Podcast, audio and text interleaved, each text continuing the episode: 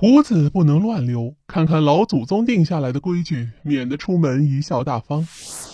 古人留须，这是一种习俗与文化，好比我们都熟悉的“身体发肤受之父母”等观念，都强迫着中国人不许割须。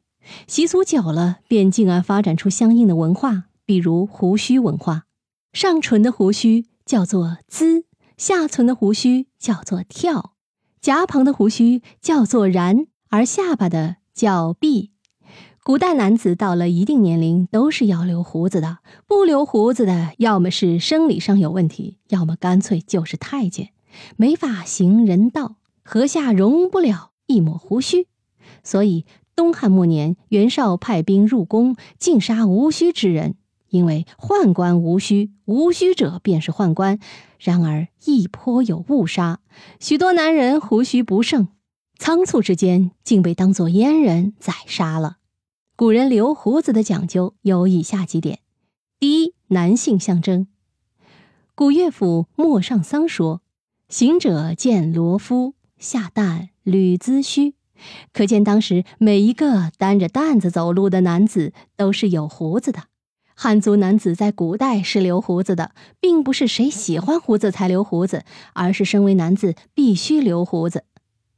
第二点，家庭背景。古人家中若是双亲故去，就必须要蓄须以尽哀思；父亲去世，就要将上唇的胡须留长；母亲去世，则是将下巴的胡须留长。如果双亲全部辞世了，则上下一起留。从此开始，只能进行日常的简单修剪，不可以全部剃光。民国时期，鲁迅先生的形象便是上唇留胡子，下巴光洁，这便是父亲已故，母亲健在的表现。而在外寇侵华的黑暗年代，很多的爱国主义人士都自发的上下一起蓄须，在形象上以此明志，代表国之沦丧，天父地母君亲皆亡。第三，颜值担当，秦汉时。多须髯是美男子的标志。据《续汉书》记载，东汉灵帝时，巨鹿郡太守司马直洁白美须髯，容貌俨然，乡侣奉之如神。古代有一把漂亮的胡子，才能成为当时有名的美男子。《汉书·霍光传》记载，霍光须眉目，美须髯。三国时期的名人更都是大胡子。